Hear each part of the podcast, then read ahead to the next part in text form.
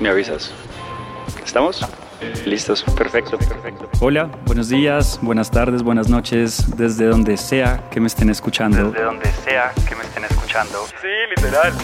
Me llamo Juan o Baco para mis amigos, así que ahora en adelante soy Baco para ustedes. Muchísimo gusto, qué rico que pudieron venir a acompañarme en este espacio. Y sin más preámbulos, bienvenidos a la terraza de Baco. Oigan, bueno, ¿cómo están? Buenos días, bienvenidos. Con intro y todo. ¿Qué ¿Qué, es esto? ¿Qué, qué es este nivel de podcast, Dios mío? Pues por supuesto, Y hay yo, música, wow. música original de Gio y todo, o sea, no, para que la sepas. acabo de escuchar. ¿Qué es esto? Me siento... No te voy a invitar nunca al mío. El mío ni siquiera tiene. Yo soy buenas. ¿Cómo están? Bienvenidos. Bueno, pero bienvenidos a la terraza de Baco. Eh, seguimos acá celebrando Pride. Como saben, este mes del orgullo decidí que todos los episodios fueran y giraran en torno a la temática LGBTI, porque realmente siento que es importante tener este tipo de espacios, visibilizar este tipo de temas. Y pues pensando en los invitados que quería tener de verdad desde el principio, y desde hace mucho tiempo, te lo confieso, Javi, dije como tengo que tener a Javier en la terraza de Baco, porque admiro tu trabajo, creo que eres un crack en lo que haces, y además creo que para esta temática LGBTI y pues del orgullo, entra perfecto porque hoy vamos a hablar pues de tu historia, de, de cómo es tú el tema, pero más específicamente de tu último libro de Sin Gays no hay paraíso. Muchas gracias por esta invitación. Gracias por incluirme en esta charla. A mí me encanta hablar de diversidad. Soy el, el más feliz. Eh, y me gusta porque siento que estos espacios eh, ayudan a que muchas personas que nos estén viendo o escuchando se puedan identificar, puedan resolver muchas dudas y por qué no después de esto en nuestras redes seguirnos y hacernos muchas preguntas que yo creo que estos espacios son de siempre, no son como solo en este espacio en el podcast, sino en todos los días hay que hablar de diversidad en, en todos los espacios si nos encontramos, si estamos en redes, porque todavía nos falta mucho. Falta muchísimo y justamente creo que esa es una de las cosas que hablas en el libro y es que a pesar de que estemos en el 2023, pleno siglo XXI, pues hay mucho trecho todavía por recorrer y muchas cosas en las que tenemos Sí. que trabajar. Y bueno, tú eres creador de contenido, actor, cantante. ¿De dónde salió esa idea de, de Javi, escritor? O sea, Pues eh, no sabía que me gustaba mucho escribir, pero principalmente esta idea del libro nace porque mm, quería justamente usar mis redes sociales también para, para contar mi historia y para ayudar a muchas personas porque nosotros, digo nosotros, que espero que, que creo que también es el caso así contigo, pues podemos hablar desde el privilegio, vivimos en una capital en donde eh, bien o mal ah, tenemos muchos derechos y, en cierta parte todavía tenemos muchas cosas que son visibles, pero hay que darle voz a estas personas que no que de repente están en países donde todavía es un crimen, o en Colombia, en, en lugares más rurales, en donde todavía te matan y te asesinan por querer ser lo que eres. Así que no nos podemos olvidar que todavía hay muchas personas que, que necesitan que hablemos de esto. Y, y es, hay que hacer que valga la pena también que personas que en el pasado nos dieron voz a nosotros eh, se sientan orgullosos de nosotros y podamos darle voz a las personas y generaciones que siguen. Así Totalmente que de este libro fue como en, en un arranque, una crisis. Obviamente muchas cosas increíbles nacen en crisis. Nació en una crisis que tuve y dije, quiero, quiero hacer algo lindo, quiero, quiero que no solo sea contar mi historia, sino el libro habla obviamente también de mi historia, pero eh, aportar un poquito más, hablar de unos temas mucho más puntuales, que es identidad de género, que es expresión de género, qué leyes tenemos en Colombia, o sea, como que el libro también es muy diverso y no va solo para gente gay, porque cuando hablo del libro siempre se toma como eso es para gays. No, la diversidad es para todos, es que nos toca a todos, porque es el mundo en el que vivimos y es algo que, que sí nos hace más y no menos al saber. Totalmente de acuerdo. Y creo que algo que mencionas que me parece muy lindo y lo que siempre he estado de acuerdo es que afortunadamente somos muy privilegiados y creo que Sí. yo lo veo así. Tenemos cierto grado de responsabilidad de utilizar ese privilegio y de verdad la vida pues tan afortunada que hemos tenido para extender ese mensaje y para ser la voz de muchas personas que no pueden tener esa voz. Sí. Pero quisiera comenzar, digamos, preguntándote específicamente por el libro, porque el título genera mucho, mucho ruido, Sí. ¿no? O sea, es un, es, un, es un título, oigan, acá lo tengo conmigo, o sea, es espectacular y es Sin gays no hay paraíso. ¿Cómo, o sea, ¿cómo sales de, con ese título? ¿Qué significa? ¿Por qué? ¿Cómo así que sin gays no hay paraíso? O sea, Pues el título siempre generó mucha controversia. Yo me acuerdo que al principio me da pena decirlo. Yo como, quiero que se llame Sin Gays, me parece. No, ya, ya le digo con orgullo, ya lo normalicé un poco, pero sí entiendo el por qué. Porque eh, tiende a asociarse con algo religioso. y, o con algo de, de culto y generalmente esas cosas son delicadas y hay que saberlas tocar. Pero puntualmente nace porque yo estaba en TikTok y hay un TikTok de una chica cristiana, estoy asumiendo que es cristiana porque creo que es cristiana, eh, que dice que si las personas no cumplen estos requisitos, nunca van a ir al paraíso. Y menciona que según ella, que personas no pueden ir al paraíso, mentirosos, eh, homosexuales, como que yo era la mitad de las cosas que ella estaba escribiendo. O sea, infierno asegurado, básicamente. Entonces yo puse en, en los comentarios como, sin gays no hay paraíso. Y el comentario como que se viralizó muchísimo, llegó como a 100 mil likes. Y después de- del, del comentario yo ya estaba como en proceso de escribir el libro y demás y me pareció un título que iba a llamar la atención. Y creo que justamente era lo que quería, que, que cuando se escuchara el nombre del libro la gente dijera, ¿qué? ¿What? Y, y eso ayudara a que las personas fueran un poquito más, tuvieran un poquito más de atención por el proyecto que estaba teniendo, porque escribir un libro nunca es fácil y más con estos temas. Y siempre supe que iba a ser un libro que iba a generar mucha controversia, así no tuviera el título. Dije, pues man- vámonos con toda y hagamos una controversia y hagamos ruido, porque siento que, bien o mal, todos los temas de diversidad cuando generan ruido aportan. Sea el ruido que, que sea, siento que siempre aporta y nos ayuda a, concientizar un poquito más porque a mí me pasa que me rodeo en un círculo social muy diverso de personas en- con mente abierta y se me olvida que existen muchos círculos sociales y muchas personas aún hoy en Bogotá que son muy machistas, que son muy misóginas, retrógradas, em, Homofóbicas. homofóbicas, racistas, porque en Bogotá somos muy racistas. Y, y eso es como un- una forma de decir, yo también estoy acá y estoy haciendo cosas y puedo hacerlas. Porque las personas que tienen muchos privilegios odian que otras eh, los tengamos cuando no deberíamos tenerlos. Totalmente de acuerdo y creo que hay una frase muy linda que se usaba mucho en la época de las marchas acá en Colombia y es que pues que el privilegio no te nombre la empatía, ¿sabes? O sea, y creo que es muy importante también acordarnos justamente de que nosotros somos una minoría, pero afortunadamente somos los privilegiados de esa minoría y que hay muchas personas que la están pasando muy mal. Y, pero Y, y también lo entiendo, o sea, creo que el ser homosexual y haber sufrido ciertas cosas, discriminación y demás, me hace tener empatía con otras causas. Entonces soy aliado de otras causas y me involucro con otras causas aunque no me afecten. Pero creo que si a ti nunca te ha afectado nada y estás como eh, en ese pico de eh, blanco, heterosexual, eh, con dinero, pues... Literal, como porque como vamos no a cambiar. ¿me Sí, como entiendes? porque va a O sea, cambiar mí nada así las cosas funcionan y porque vamos a cambiar. Entonces es, hay que buscar siempre como fórmulas en cómo llegarle a esas personas, porque es difícil que alguien sienta empatía con una historia que no le afecta o que no la toca.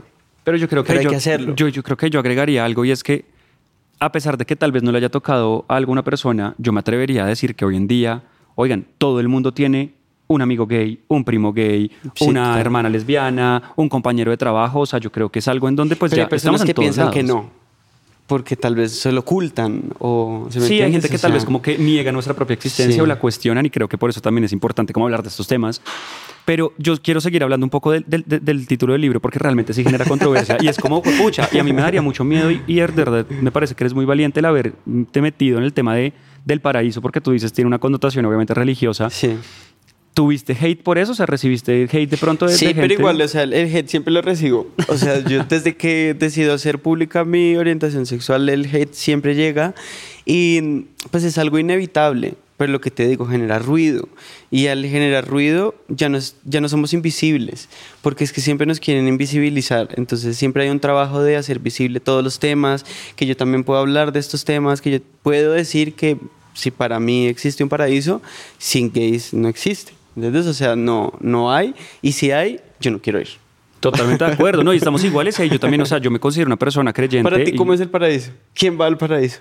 Pues nosotros seguramente vamos a estar ahí, o sea, y si no, que no me lleven allá tampoco Sí, porque no qué ir, aburrido, no o me sea, si el paraíso va a estar lleno de pura gente, y de verdad, perdón meterme con estos temas también, pero de pura gente cristiana, homofóbica, conservadora, Más machista, que pues que no me- como gente tal vez, no sé, como ortodoxa y, y homofóbica. Es que yo creo que aún hoy hay muchas personas cristianas que respetan a las personas homosexuales. O sea, De como que acuerdo. no, no lleguemos a generalizar tampoco, pero sí, sí entender que es que es un, un espacio en el que deberíamos entrar todos. Estamos hablando del lugar eh, más bueno, más puro, porque nosotros no podríamos estar ahí. Y yo creo que además ahorita con nuestro anterior invitado estamos hablando de que pues la vida es amor y que deberíamos comunicar y trabajar con base en el amor. Y pues yo en el Dios en el que creo, pues es un Dios que ama y es un Dios que me ama y que me hizo a mí de la forma en la que soy, porque yo soy perfecto como Dios me hizo. Y Mira, yo, merezco el- puse esa, esa frase en el capítulo del libro. Yo tengo una relación muy complicada con, con la religión. eh, y hay un capítulo en el que por primera vez, porque nunca en mis redes sociales lo había hecho, porque desde que empecé a hacer redes, mi mamá siempre me dijo, no hables de religión ni de política. Como por favor no te metas en eso, por favor. Entonces fue la primera vez como que me atreví a hablar de religión. Y en este capítulo lo, lo escribí y me acuerdo que me fui de viaje con una amiga, estábamos en su finca y yo le dije, Cami, terminé de escribir el capítulo de Dios, ¿tú lo quieres leer? Porque ella es muy eh, creyente. Antes era muy católica, creo que ya no es católica, pero su relación con Dios es muy cercana. Y tenía miedo a tocar el tema, entonces se lo di. Y ella fue y me golpeó y me dijo, tú no puedes publicar esto. Y yo, ¿qué? ¿Qué pasó? No, no, tú vas a, vas, vas a hacer que mucha gente se sienta ofendida. Y yo, ¿por qué? ¿Qué pasó? Y me dijo, porque tienes que aclarar que tu experiencia fue con la religión católica, no fue con Dios. Porque Dios es diferente dependiendo de los ojos de quien lo vea. Y cada quien debería tener una relación diferente con Dios, porque para mí Dios es amor y Dios te hizo perfecto y eres perfecto tal como eres. Y yo la puse, yo puse la frase de Camila. Y tiene razón, yo dejé de creer en Dios hace muchos años, pero porque tuve una, re- una experiencia específica con la religión católica, más no con Dios. Porque el Dios de cada uno es muy personal. Y Y yo yo, no que es- conozco tu Dios. De acuerdo, yo creo una que relación y lo con que Dios tú dices, o sea, yo a veces me acuesto por las noches y, y yo le hablo a mi Dios diciéndole, hey, Q, ¿qué más? Oiga, gracias por esto. Y le hablo como si fuéramos realmente amigos y yo no lo veo como una, una entidad superior, como súper castigadora, Vengativa, vengativa, como sí. que me va a castigar por ser gay, que me va a mandar al infierno. No.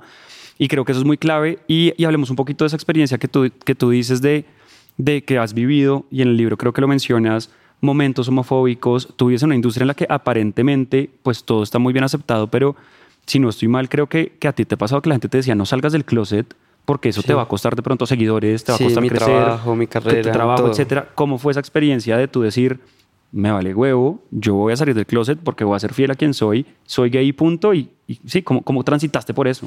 Es muy complicado porque para los gays de nuestra generación. Es que nosotros tenemos la misma edad, ¿no? Sí, de, de nuestra generación de los noventas.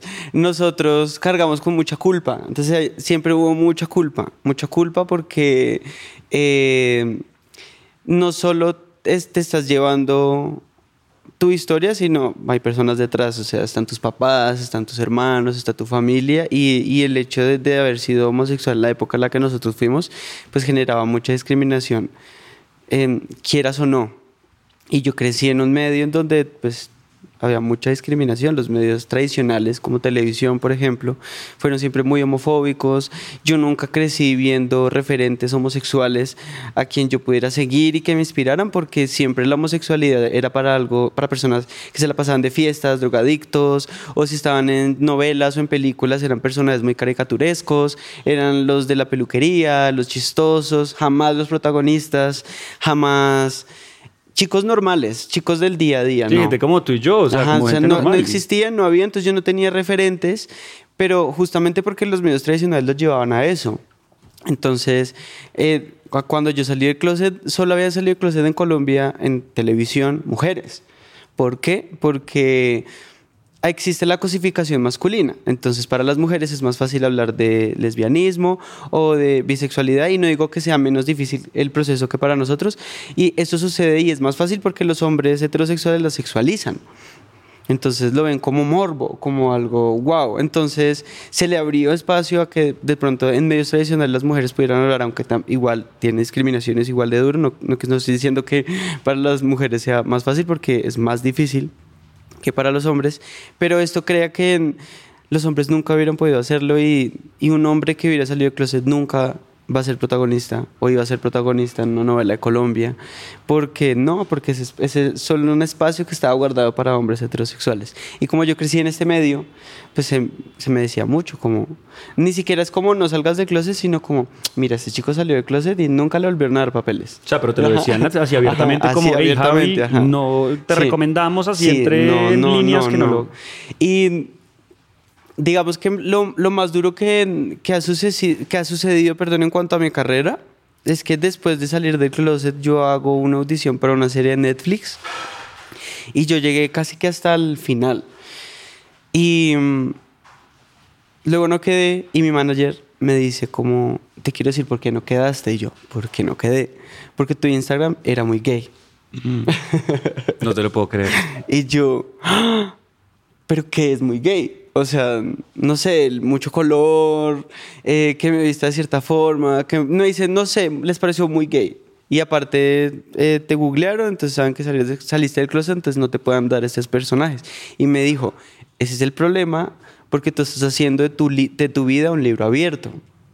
Y yo, ¿por qué tiene que ser un problema hacer de mi vida un libro abierto? Porque, porque tiene que ser más importante mi sexualidad que mi capacidad como actor de interpretar cualquier personaje.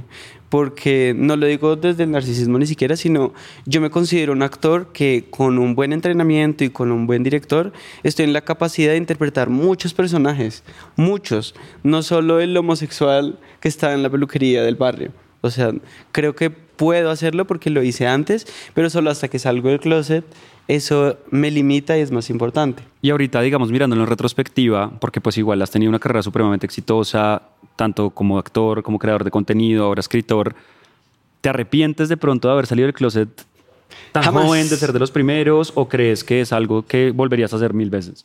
Lo hubiera hecho antes. O sea, siento. Lo que pasa es que mm, esto solo lo entenderán personas que estaban en el closet desde antes, porque yo, digamos, no, nunca tuve que salir del closet en mi casa, porque desde que.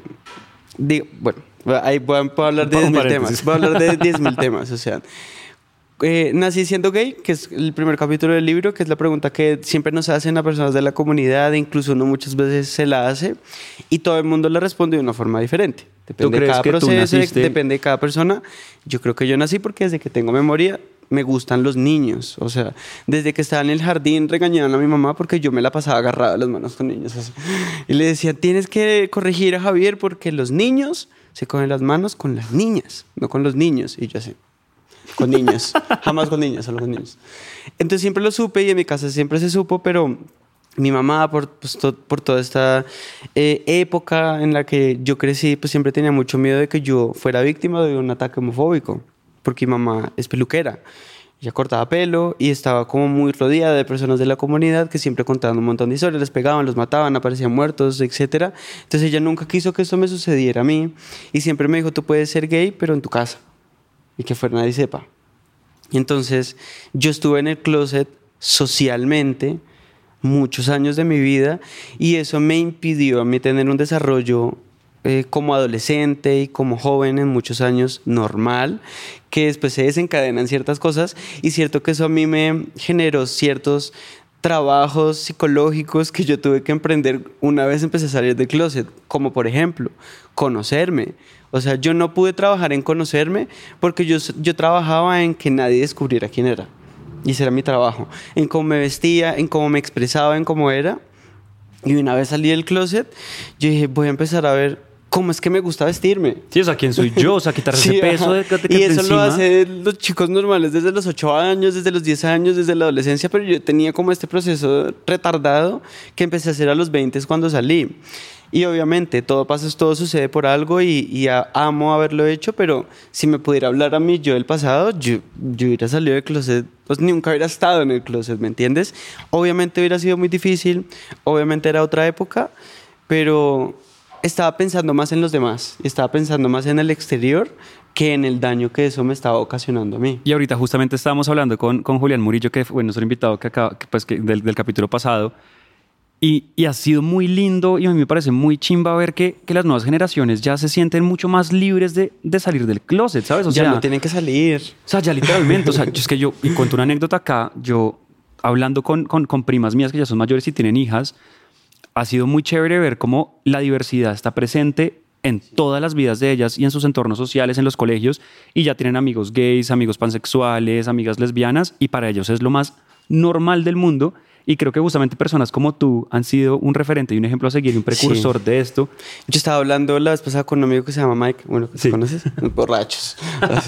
y nosotros, nosotros le, estamos abriendo mucho campo a, a, mucha gente. Pues es un amigo de nosotros que, que ha tenido que eh, hacerse respetar y mostrarse como una persona diferente y aún así le han cerrado muchas puertas y le gusta hacer contenido, le gusta hacer moda y satanizaron mucho su carrera por el hecho de usar el color rosado. Que es algo... Sí, porque Mike, para los que no lo conocen, él es como súper queer, súper colorido. O sea, bueno, de hecho, él fue el que tomó algunas de las fotos del libro y él sí, él es muy color, ¿no? Él es, creo que por ahorita, digamos, estamos, estamos en otro momento, pero hace cinco años eso era terrible. ¿Tú por qué te hiciste así? ¿Por qué estás haciendo esto? ¿Por qué te expresas de esta forma? Eh, incluso él fue una de las primeras personas que tenía OnlyFans. Y recuerdo es que en el círculo social en el que estábamos, muchas personas lo criticaron y satanizaron el hecho que él tuviera OnlyFans. Y de las personas que lo criticaron, hoy en día tienen. o sea, lo tienen. Pero es porque así actuamos como sociedad cuando hay algo desconocido. ¿Qué pasa cuando hay algo que tú no conoces? Lo, lo, lo atacas, lo rechazas, lo quieres destruir, quieres que no exista. Y con Mike ha sido un proceso más fuerte porque en, en cuanto a cómo se ve, por el hecho de, de los colores, lo, lo, han rechazado mucho. Y es porque, porque no nos tomamos el tiempo ni siquiera de ver de dónde vienen los colores, de dónde viene el tema de los juguetes con los niños digamos que yo tampoco lo sabía, pero con el libro que tuve mucha investigación, para mí fue muy fuerte darme cuenta porque a los niños les dan ciertos juguetes, porque a las niñas son muñecas, porque a los niños son carritos y cosas de ciencia, porque los estamos educando para lo que ellos tienen que ser. Entonces, una persona que sea padre hoy en día va a limitar a su hija a solo jugar con cositas de cocina para que se ama de casa cuando crezca? ¿O les vas a dar un panorama mucho más amplio con los juguetes y que ya realmente pueda jugar y entender que puede ser no solo una persona que está en la cocina, sino un científico, una escritora, una jueza, que pueda jugar con lo que quiera porque finalmente el juego es nuestro primer acercamiento con lo que vamos a hacer. Y así nos educaron durante muchos años y pasa lo mismo con los colores. Es un tema de juguetes y se tenía que categorizar así. Pero el rosado lo puede usar cualquier persona. Totalmente. Es que yo no eres valiente por usar un hoodie rosado siendo hombre, cero. O sea, no, hay nada que ver. yo creo que así como en la moda, yo creo que la moda no tiene género, pues los colores tampoco. Y algo que mencionas también que me parece muy interesante es que así como nosotros abrimos camino, digamos, y somos ejemplo para muchas personas y estamos trabajando para que las cosas mejoren cada vez más, venía gente también del pasado que trabajó mucho, se rompió la espalda y que tuvo que vivir una época muchísimo más difícil la que nosotros nos tocó vivir. Pero, ¿qué consejo le darías o tú cómo crees que puede mejorar las sociedades futuras? Porque a mí lo que me cuesta a veces entender es que sí las cosas mejoran, pero todavía sigue habiendo mucha homofobia, todavía sigue habiendo gente de nuestra edad inclusive menor que se refugia en una religión o se refugia en un pensamiento para ser discriminatorio, para ser homofóbico. ¿Cómo crees que podemos nosotros aportar nuestro granito de arena para que esas personas y en general la sociedad cambien un poco el chip en torno a ser más diversos? Pues es que siempre hay que seguir hablando, siempre hay que hablarlo, corregirlo y, y va a seguir sucediendo durante muchos años. Entonces hay que, no hay que dejar que el privilegio nos, nos no la, empatía. Porque era lo que me estaba sucediendo a mí incluso antes de salir del libro. Pues yo estaba bien, estoy en un grupo social diverso, tengo redes sociales, vivo de eso, soy abiertamente homosexual, si tengo un novio lo puedo mostrar, pero yo me estaba olvidando de todas estas personas que me escribían a diario, eh, de tengo novia, pero me da pena presentarla como mi novia. ¿Entiendes? Como que ese tipo de cosas, ay no, hermoso, eh, ese tipo de cosas lo, cargan a uno mucho. Eh, te estaba teniendo la conversación con una amiga que ya salió del closet, pero fue a una reunión familiar con su novia. Y entonces llegó y sus tías y todo, ay, tu amiga. Y ella, ay, sí, mi amiga, porque su papá, que ya sabía que era lesbiana, dijo, es la amiga de mi hija.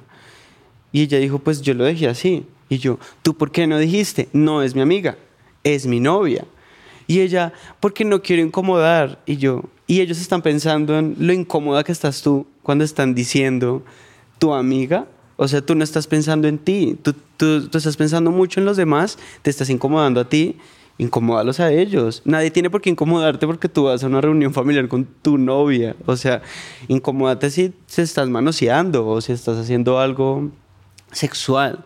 Pero si estás presentando a tu novia quien amas con mucho respeto y con mucho cariño, nadie se tiene por qué incomodar y tienes que sumarle un granito de arena a tus primas que están más pequeñas o a las personas más pequeñas de tu familia para que cuando ellas vayan con sus parejas puedan decir de una forma muy tranquila, es mi novia. No es y, yo mi creo, amiga". y eso pasa, yo creo que es parte de nuestra responsabilidad, es justamente eso, o sea, de ir abriendo camino para, yo creo que uno a partir de incomodar a las demás personas sin ser grosero y sin ser irrespetuoso, porque creo que eso es clave, también mantener el respeto y trabajar desde el amor, es demostrar y normalizar las cosas, ¿no? O sea, yo creo que yo me puse como objetivo, yo no hay nada que más odie que cuando una persona gay dice mi pareja. Para mí eso es el gay silence más gay silence del mundo. Es como Sí, inmediatamente. y uno ya gay, lo gay. O sea, interioriza, sí. inmediatamente yo sé que esa persona es gay y le da pena. Y yo desde mis Sí, trabajos. porque un heterosexual jamás usa Nunca esa va a decir palabra. mi pareja, no. Y yo me puse como, como de verdad, y lo hago conscientemente. Yo siempre que alguien me pregunta cómo hay tal, yo digo mi novio, mi exnovio. Siempre le pongo título, nombre y género para que la gente lo sepa. Porque es que literalmente uno va, va viendo camino y cuenta una experiencia y una anécdota de un primo mío que es menor que yo. Yo fui el primera, la primera persona en mi familia, nosotros somos 23 primos, que salió abiertamente del closet y él después se acercó a mí muchos años después cuando él estaba en todo su proceso y me decía, es que gracias a ti y al ejemplo que tú me has dado de que uno puede ser normal, de que puede ser exitoso, de que puedes ser buen familiar, buen hijo, de que mamás la familia te aceptó, tú me abriste camino y hoy en día él casi que ni siquiera tuvo que salir del closet, simplemente en una reunión familiar nos dijo, ay, es que tengo novio y todo el mundo, novio y ya, y fue lo más normalizado del mundo y creo que poco a poco se va mejorando eso y eso es lo bonito que creo que venimos a hacer en la vida y yo creo que eso es uno de mis propósitos de, pues de eso, ¿sabes? Y, y Y no, y uno, antes de, me da mucha pena decir es que yo hago activismo, soy activista, porque pensaba que, no sé, tenía que ir a la marcha o tenía que ir a protestar, y no, el activismo los hacemos todos desde casa, con nuestros amigos, con nuestro círculo social, y ese tipo de cosas siempre aportan y siempre suman, nunca restan. Siempre educando, corrigiendo, eh, vamos a lograr que las personas que vienen detrás de nosotros de verdad puedan estar mucho más tranquilos, que lo están en, en muchos eh, sitios y en muchos espacios aún hoy, pero no podemos invisibilizar a las personas que todavía no, no tienen apoyo, son discriminadas. Y desafortunadamente creo que, que tenemos que mencionar ese tipo de cosas porque no todo es color de rosa, es no todo es color arcoíris. hablar de transfobia. Soy aliado de ese movimiento y a veces quisiera hablar mucho más, pero pues sé que, que mejor que alguien que, que haga parte de, de esta comunidad lo pueda decir, pero aún así yo también hablo y corrijo y, y- y aunque no sea mi lucha, estoy presente porque no podemos invisibilizar a otras luchas que aún hoy vemos que todavía no les dan trabajo, no les abren espacios, Que las matan, las sexualizan sea- todavía y es muy cruel. Es difícil y yo creo que justamente hablando como de eso que todavía, del trabajo que toca hacer, algo que tú mencionas también en el libro y uno de los capítulos que estamos hablando ahorita es eh, temas legislativos en Colombia, cómo estamos, porque a pesar de que Colombia ya esté aprobado el matrimonio igualitario, que digamos esté como aceptado a nivel general y pues en las capitales y en las grandes ciudades, el tema de pues de la diversidad, datos así que me gusta siempre mencionar, el año pasado mataron a 144 personas LGBTI simplemente por su condición de personas diversas. ¿Tú cómo sientes que estamos nosotros en Colombia, Javi? O sea, ¿sientes que estamos bien, que estamos mal? Yo siempre como que lo mido a nivel global y estamos como ahí. Como, mm, ay, Como ahí. No estamos muy mal, pero tampoco estamos muy bien. Pero para nosotros hubiera podido ser peor nacer en otro país. O sea, podría- nuestra historia podría ser muy diferente en este momento. Pero aún así tenemos que seguir trabajando en eso. O sea, se puede mejorar. Y decir en Colombia es muy complicado porque Colombia es muy grande y en diferentes regiones es muy distinto. En la costa es mucho más, hay más machismo que en, en el interior. En el Pacífico también me atrevería a decir que es mucho más grande la homofobia, la transfobia. Entonces, hay que hablarlo Y si tenemos la capacidad de expresarlo por medio de redes sociales y por medio de televisión, por medio de, medios tradicionales, pues hacemos que le llegue el mensaje a muchas más personas. Y creo yo que hay que seguir em, castigando, y sé que puede sonar muy feo la palabra, no, pero sí, de acuerdo. es muy católico lo que sea sonar así, pero hay que condenar socialmente a personas que se atrevan a hacer cualquier tipo de declaración que sean peligrosas. Hace poquito pasó con un streamer, no sé qué se llama con W, ni siquiera tengo bien el nombre. Ah, sí, uy, sí. Y él salió a decir que si un amigo de él salió homosexual le daba tres tiros y lo mataba. Ese tipo de cosas son delicadas. Ese tipo de cosas hay que condenarlas. Y para mí fue muy lindo ver que hay una marca como Doritos que estaba trabajando con él y le quitó el contrato.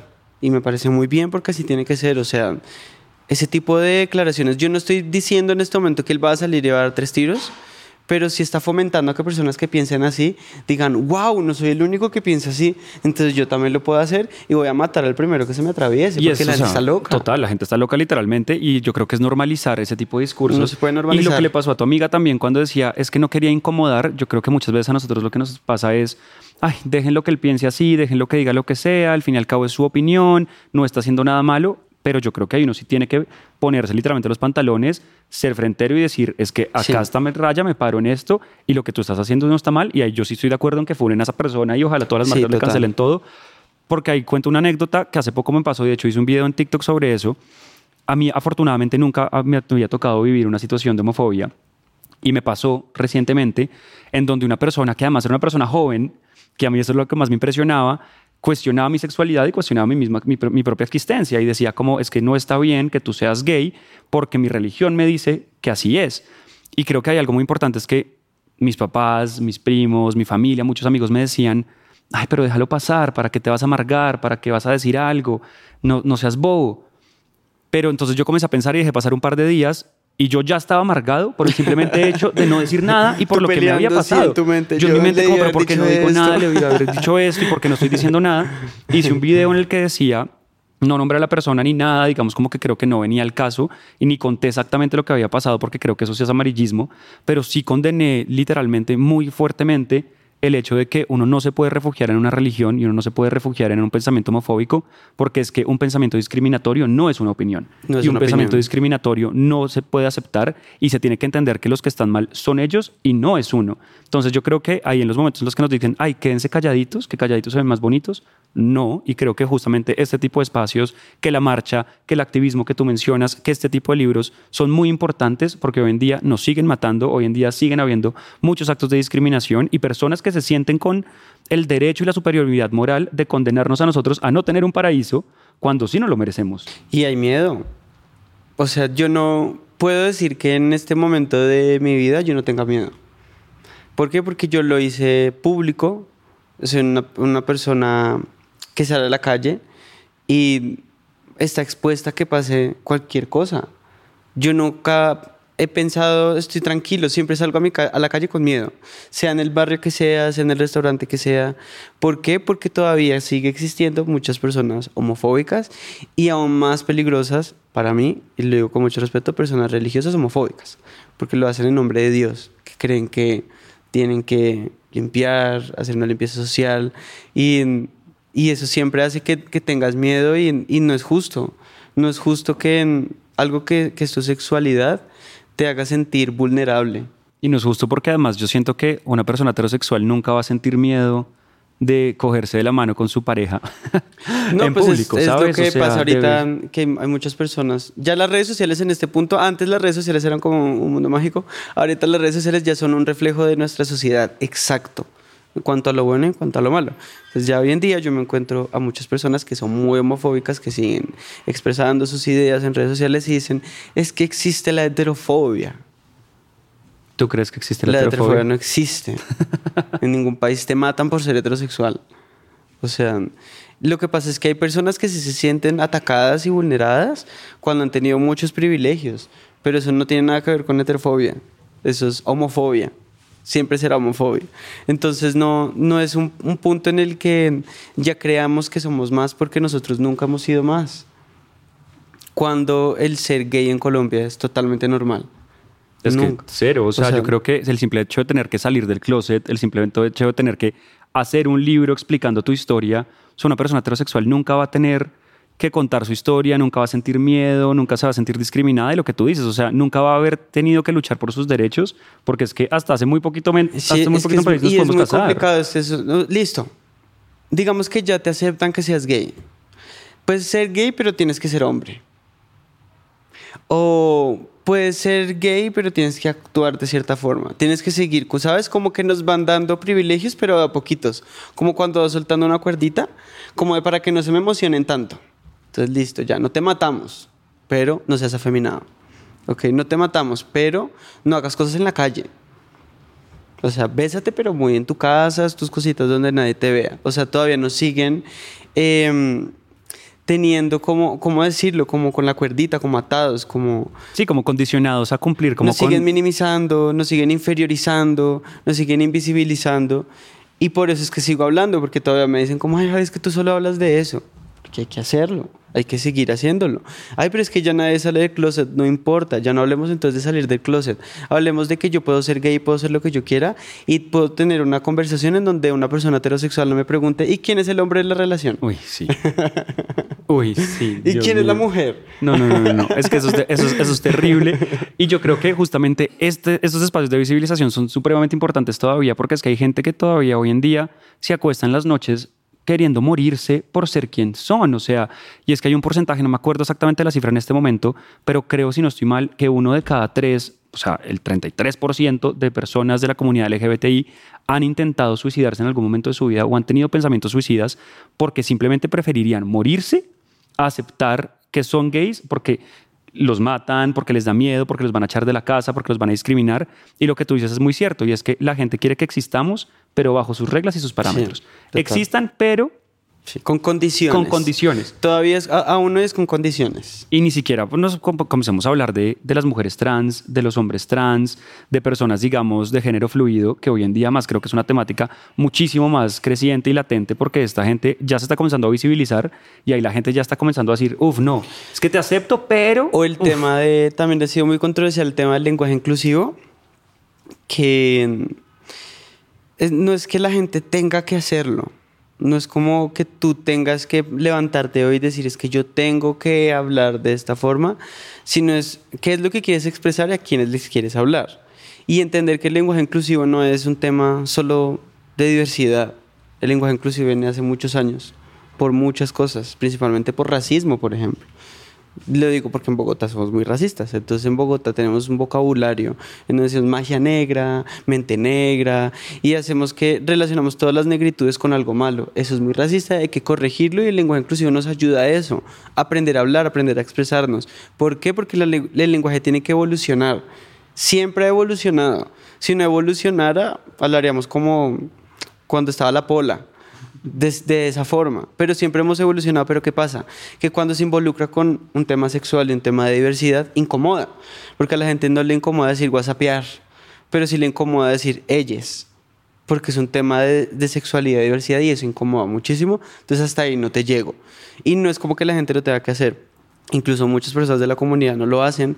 Yo aprendo, no lo uso todos los días porque estoy aprendiendo, porque es un tema muy nuevo. Pero cuando me quiero expresar en mis redes sociales y le quiero hablar a todo el mundo, lo hago porque no quiero invisibilizar a esas personas. Entonces no es como que nadie esté obligado a hacerlo, pero haciéndolo le llegamos a más personas y dejamos de invisibilizar. Totalmente de acuerdo. Creo que así a más no nos guste, pues es simplemente pues no ignorar el hecho de que uno el lenguaje evoluciona, la sociedad evoluciona y nosotros tenemos que ir evolucionando poco a poco con las cosas que se van dando. Y Javi, ¿tú cómo ves el, el futuro de la comunidad? O sea, ¿cómo ves? ¿Será que vamos a llegar a un punto en el que nadie tenga que salir del closet, que el mundo sea color de rosas, que sea feliz, que no haya discriminación? ¿O crees que siempre va a existir esa- ese grupito de personas que, que Lo que están en pasa es que igual el, el, digamos, hablar de discriminación también va a ser más, más complejo porque cada quien tiene una historia muy diferente. Pero sí siento que mm, vamos en un buen camino. Las redes sociales e internet nos han ayudado muchísimo para tener más información, para saber qué está sucediendo. Entonces yo creo que vamos bien, pero hay que seguir. Hay que seguir hablando, hay que seguir corrigiendo, hay que luchar en contra de nuestra invisibilización. No sé si esa palabra exista, pero, pero creo, que, que- creo que vamos bien. Y somos personas muy afortunadas de vivir en un país en donde es legal y eso nos ayuda para que podamos hablarlo y para que podamos seguir trabajando en eso. Así que creo que vamos, vamos por un buen camino, pero para mí en este momento es muy difícil decirte que no va a existir en algún punto. Lo que sí te puedo decir es que cada vez la gente sale menos del closet y que eso es algo menos dramático. Cuando yo, yo ni siquiera puedo ver mi video saliendo del closet porque me da cringe. Porque tú yo fuiste digo, yo los- porque o sea, estaba tú- llorando. tú o fuiste los sea, que hiciste video, claro, obviamente, en yo digo, YouTube yo de la porque, estaba, yo porque estaba llorando, pero pues en su momento funcionó, sirvió, le ayudó a mucha gente. Eh, ahorita lo haría, ni lo haría, ¿me entiendes? Pero pues había que hacerlo y creo que eso ayudó para que en este momento ya no se haga. Totalmente de acuerdo. Y, y ya, digamos, para Y ir que sea cerrando menos el- dramático. Menos dramático, Uf, de acuerdo, y normalizarlo. Y ya como para ir cerrando las últimas preguntas, eh, ¿qué consejo? Porque seguramente hay personas que nos están escuchando en este momento. A mí mucha gente me escribe por mis redes y seguramente a ti te pasa lo mismo. Estoy viviendo por esto, ¿qué hago? No soy capaz de salir del closet, tengo novia pero no sé cómo contarle a mis papás. ¿Tú qué consejo le darías a una persona joven que esté viviendo por ese proceso de autorreconocerse, de encontrarse, para que pues pueda sobrellevar esa situación? Uno sencillo, lean mi libro. Muy bien. Ahí hablo de todo. No, lo que pasa es que es, es muy, es muy complicado porque todas las historias son diferentes, pero hay algo que siempre digo y es nadie es, tiene que estar, estar obligado a salir del closet. Y nadie tiene por qué sacarte del closet. Eso también me parece que está muy mal. Entonces, no sientan presión, no tengan afán, no es algo que haya que hacer. Si quieren hacerlo, tampoco lo hagan por presión social, tampoco estén esperando una aprobación. Y, y esperen, o sea, como que todo el mundo tiene un tiempo y un momento diferente. Eso sería lo único, el único consejo que les daría. No tengan afán de hacerlo, no, no, no, hay, no tienes que hablarlo con todo el mundo. El tema de tu sexualidad es algo que solo te debe importar a ti y o a tu pareja. Y eso. Ya. Totalmente de acuerdo. Y ahora sí, última, última pregunta, porque sé que el, el tiempo apremia y que tienes que salir unas fotos. pues, pues el día está Pues el día estaba comenzando a mejorar un poquito. No es como que corri- no vaya a correr ahorita porque está lloviendo. Odio mojarme. ¿Por qué? Y esta pregunta se la estoy haciendo a todos los invitados en este mes del orgullo. ¿Por qué crees que es importante todavía hoy en día celebrar Pride? A pesar de que hayan personas que dicen, ay, pero esos maricas, ¿por qué salen a marchar? Ya no es necesario, ya los estamos aceptando. ¿Por qué es importante todavía celebrar el mes del orgullo? Bueno, primero hay que decir que no es una celebración. O sea, no es algo como que es, una fiesta. Porque creo que es- en eso lo han puesto personas heterosexuales homofóbicas. ¿Cómo es que eso es una fiesta? Porque están celebrando. Pues hagamos el día de la celebración hetero. no, no digamos que tampoco estoy en contra de las personas que lo celebran, porque cada quien hace con su vida lo que quiera. Pero esto es una marcha en donde salimos a, protestar por lo que aún falta, por, por avanzar en nuestra sociedad. Por eso es importante hacerla. Por eso salimos a las calles, para pedir que todavía nos den más derechos, para pedir que, que no nos quiten privilegios, para que podamos adoptar. O sea, es que todavía hay un montón de, de cosas en las que estamos en el siglo XIX, en Colombia. Y por eso salimos a las calles y por eso en el mundo salen, porque es una marcha, no es una celebración. Ahora, rico volverlo una celebración y después nos paratea, ¿por qué no? Delicioso. Pero sí dejar siempre muy claro que no es una fiesta. De acuerdo. Es una protesta. Es una protesta y surgió justamente de eso, ¿no? O sea, de una protesta y de luchar por nuestros derechos, pero pues y que se vuelva fiesta el día en que no haga falta nada. Pues que todavía nos falta mucho. todavía nos falta mucho. Ojalá algún día no tengamos que celebrarlo. Sería, Mm. creo que, entre, tal vez en El 100 simple años. hecho de, no sé si tú quieras tener hijos, pero que nos dejen tener hijos de forma legal, que nos dejen adoptar de forma legal. O sea, somos igual de aptos que unos padres heterosexuales para poder tener hijos. Totalmente de acuerdo y creo que hay mucho trecho y creo que pues justamente estos espacios van a permitir poco a poco pues que las cosas mejoren y aportar nuestro granito de arena desde nuestra posición de privilegio. Y pues nada, Javi, muchísimas gracias de verdad por estar aquí en la terraza de Baco. ¿Sabes qué no me gustó de esta entrevista? Que no te gustó. Que no me dieron café. Javier. No, no, no me dieron un café. Ay, estoy triste por eso. Ahorita le damos Ay, un café, No, esa charla hubiera sido deliciosa con un cafecito. Pero como no dijiste antes, o sea, le, le preguntamos, le preguntamos si quería no me algo y dijeron, dijo que no. ¿quieres agua? No quiero agua. No, pero es que yo no quería agua. Ya ahorita me hizo nos falta un cafecito. Ahorita nos tomamos un Sí, cafecito. muy tristes. No, mentiras. Muchas gracias por la invitación. Gracias a todas las personas que escucharon, que vieron esto. Eh, nunca tengan miedo de hablar, de expresarse. Estos temas no hablan solo para personas de, de otra sexualidad. La diversidad abarca todo. Porque tú puedes ser una persona heterosexual en este momento y sufrir porque te quieres vestir de cierta forma y la sociedad no te lo permite. Entonces nunca tengan miedo de ser ustedes mismos, siempre exprésense como quieran, en cómo hablan, en cómo se visten. Eh, no tengan miedo nunca de, de hacer nada con amor. Eh, y si tienen miedo, igual hagan las cosas. Es mejor hacer las cosas con miedo y no por miedo dejar de hacerlas. Wow, cerramos con esa frase, muy bien. Y pues nada, mil gracias a todos los que nos están viendo y escuchando en este episodio de La Terraza de Baco. Seguiremos celebrando el mes del orgullo durante todo este mes. Y si tienen alguna persona que esté pasando por un mal momento, a sus papás de pronto, alguna tía, algún amigo que sientan que le pueda servir este episodio, oigan, qué bonita forma de pronto de compartirlos y de apoyarlos en su proceso. Gracias nuevamente por estar acá. Les agradezco profunda, profundamente por apoyar el proyecto. Y nos vemos el próximo martes, como todos los martes, aquí en La Terraza de Baco. Chao. Con café. me la montó, ya, sea. que estén muy bien, chao.